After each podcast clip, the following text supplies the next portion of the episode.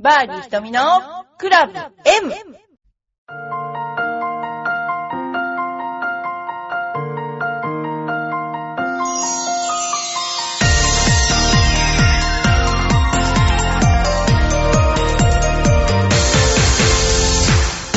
こんにちは、バーディー瞳のクラブ M です。えー皆さんいかがお過ごしでしょうか、えーだんだん暖かくなってきましたのでね、えーもううちの方でもバンバンコンペが行われています。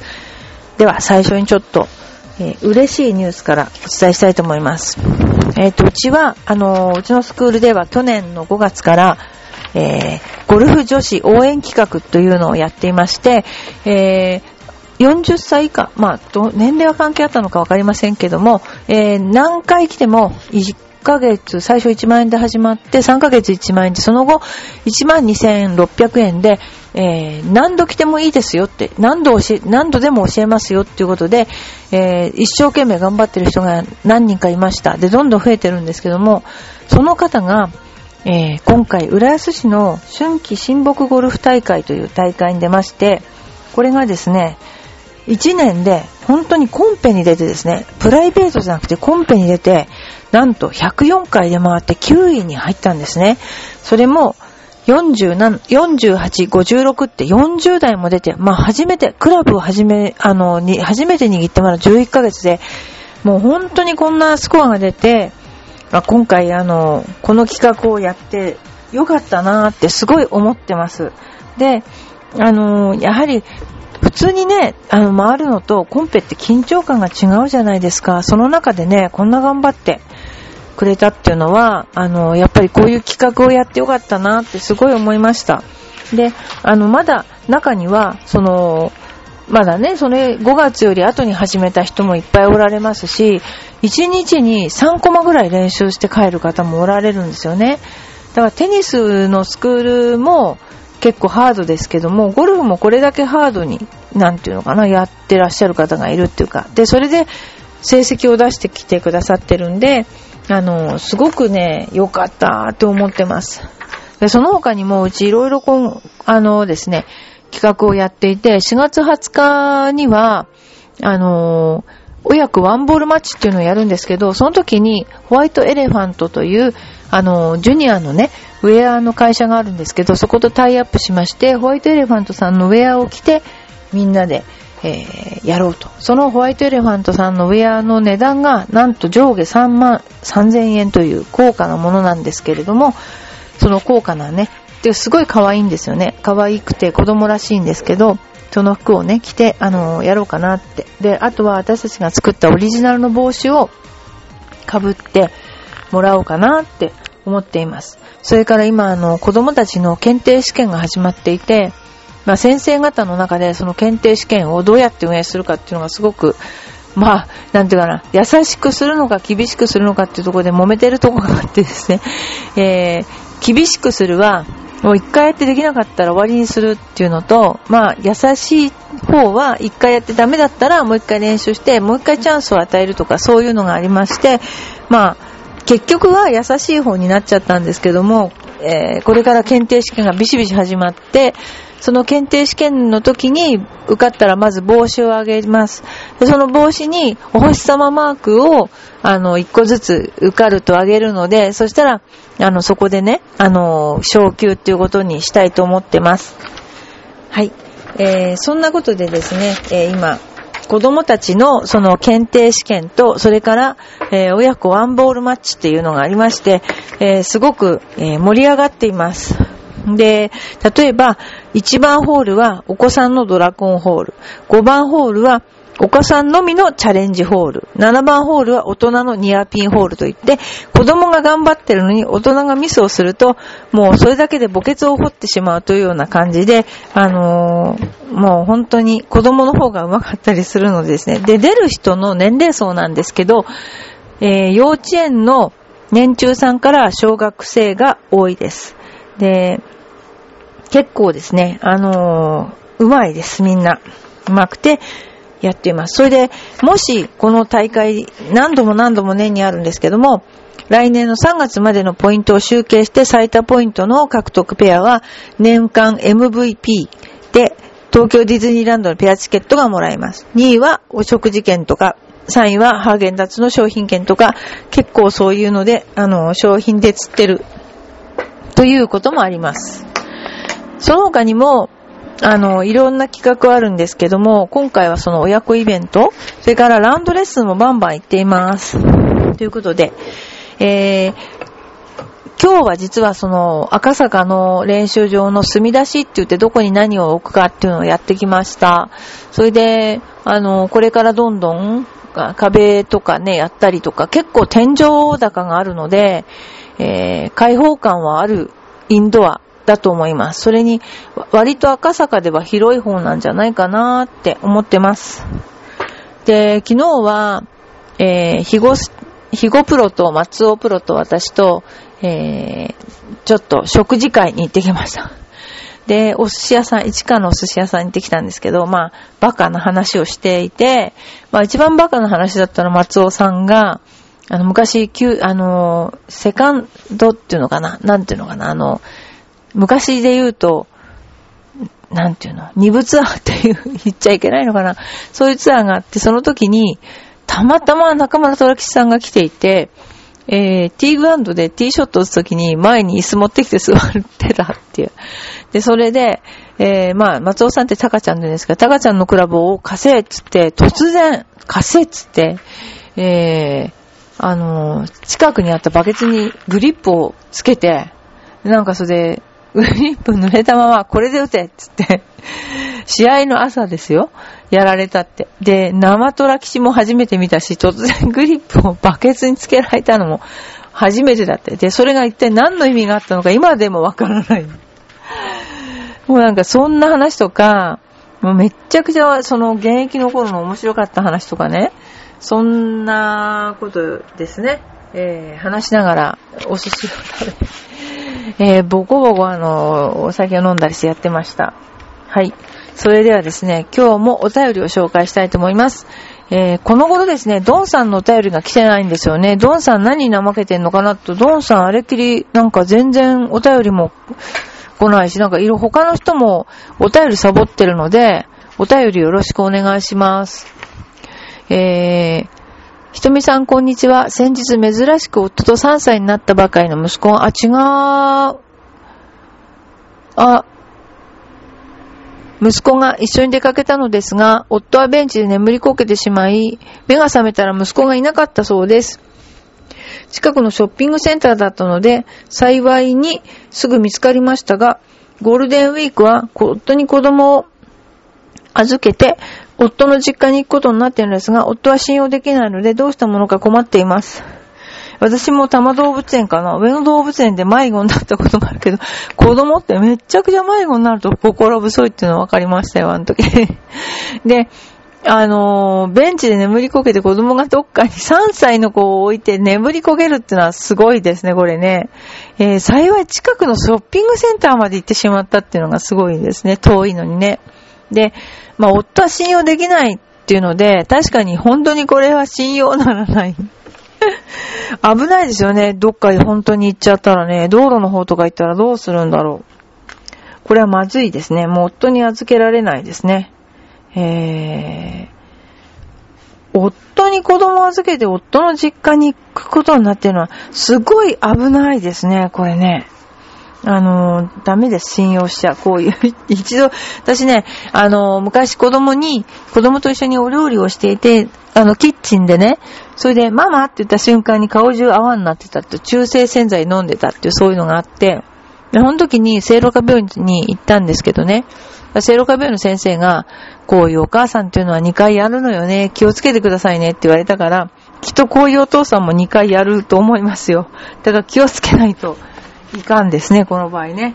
ということで、お父さんには預けないということですね。はい、次。えー、世界ゴルフ殿堂の選考委員に小林博美会長が選出されたということで、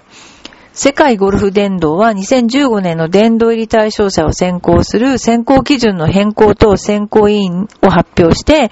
委員に小林博美 LPGA 会長が選出されました。ということです。選出選考委員会は、小林博美会長他にナンシー・ロペス、アーノルド・パーマー、ゲイリー・プレイヤー、アニカ・ソレンスタム、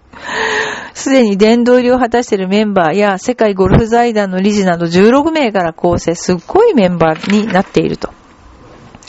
で、今後、2015年、年度、電動選考から採用する新しい基準の下で、小林会長を含む、えー、選考委員会が殿堂入り対象者を選考しますと。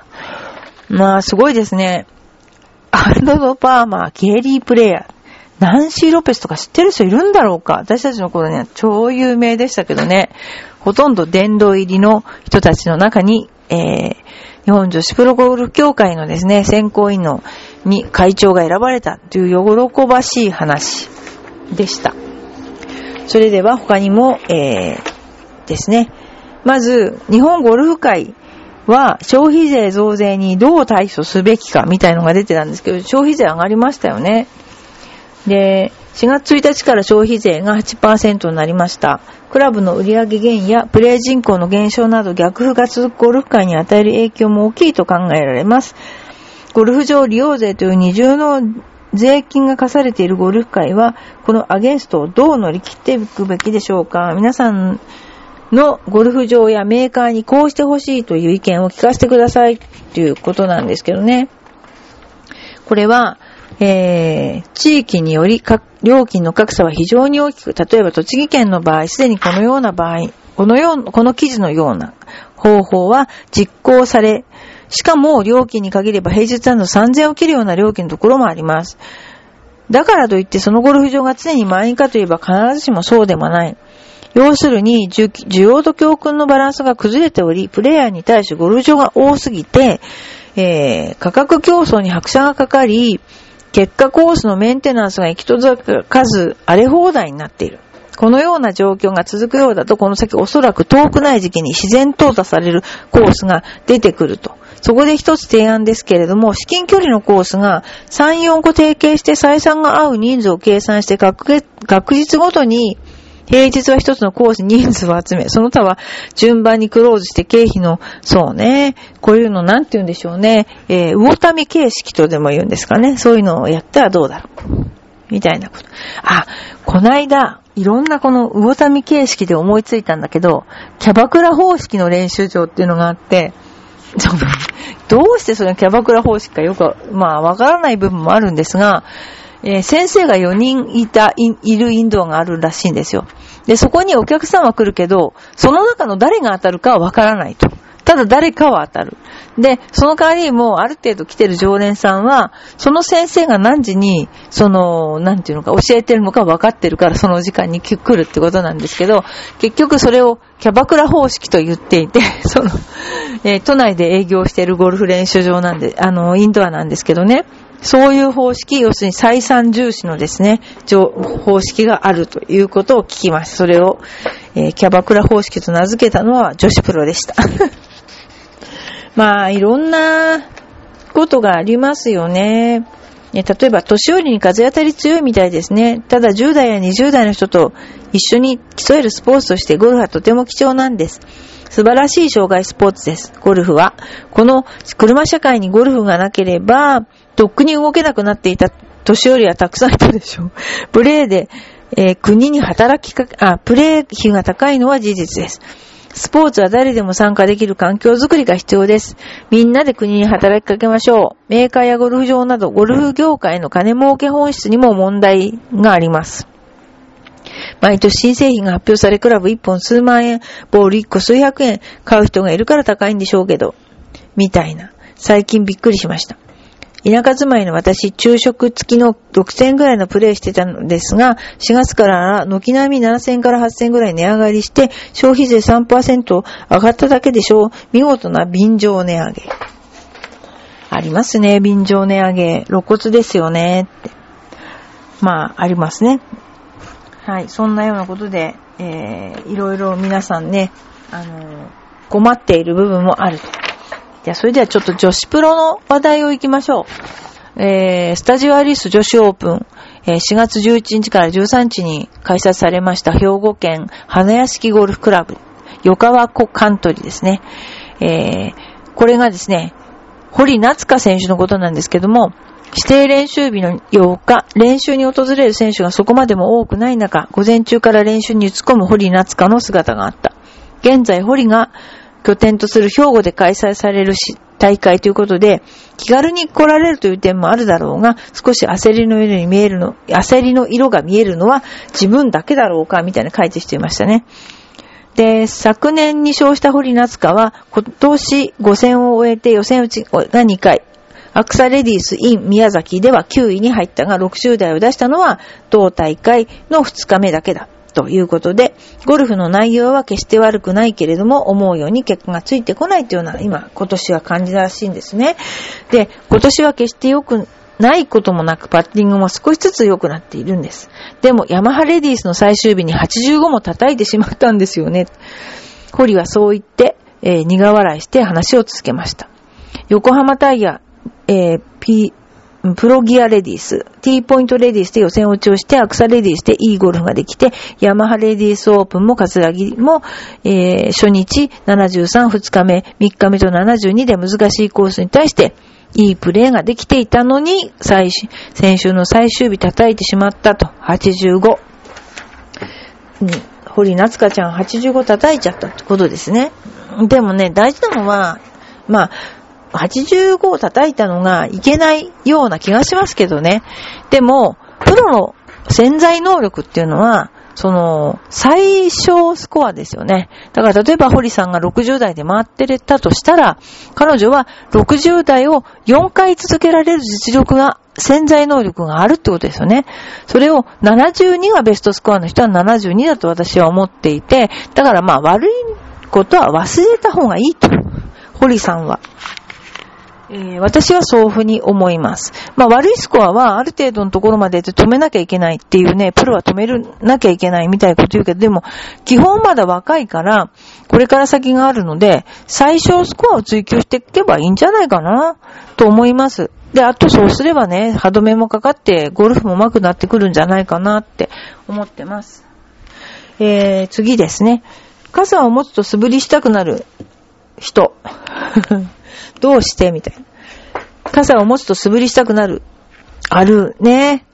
で、駅で電車を待っていると、傘を持っていると、ついつい素振りしたくなるおっさんがいますよね。遠くのものを見ているとつい7番アイアンで届くかなとか考えちゃうなどなど。ゴルファーなら誰でも共感しちゃうことってありますよね。もちろんゴルフ場でも思い当たることがちらほら。崖越えのホールでは古いボールを使いたくなる。など皆さんが思うゴルフでそういうことがありますよね。それをいろんなことがありますが、そういうのをちょっと並べてみたいと思います。まず、ボール、手袋、T、マーカーなど予備を買っているのに、ゴルフショップで特売をしているとついつい買ってしまう。もうこれはありますよね。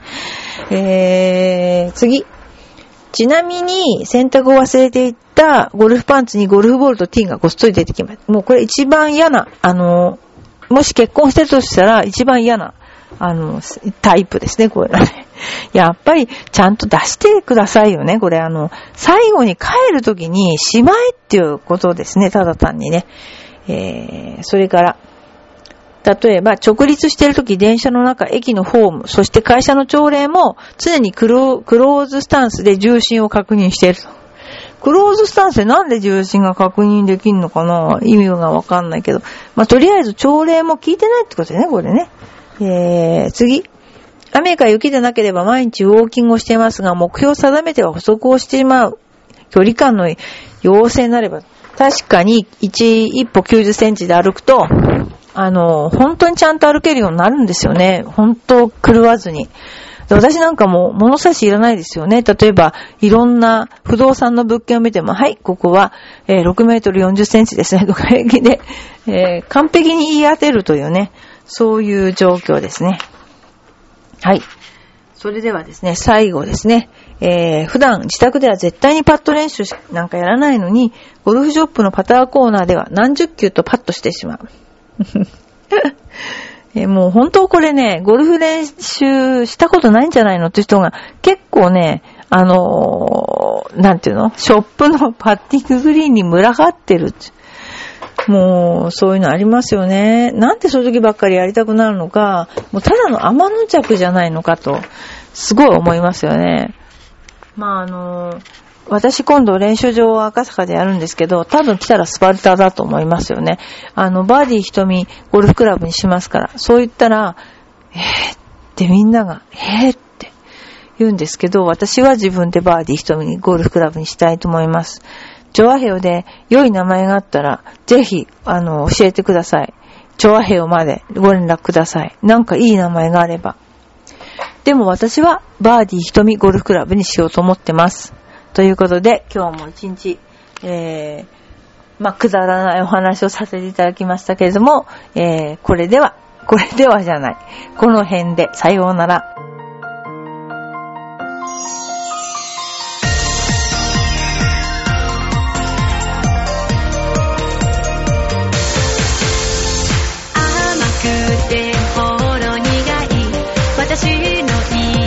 チョコ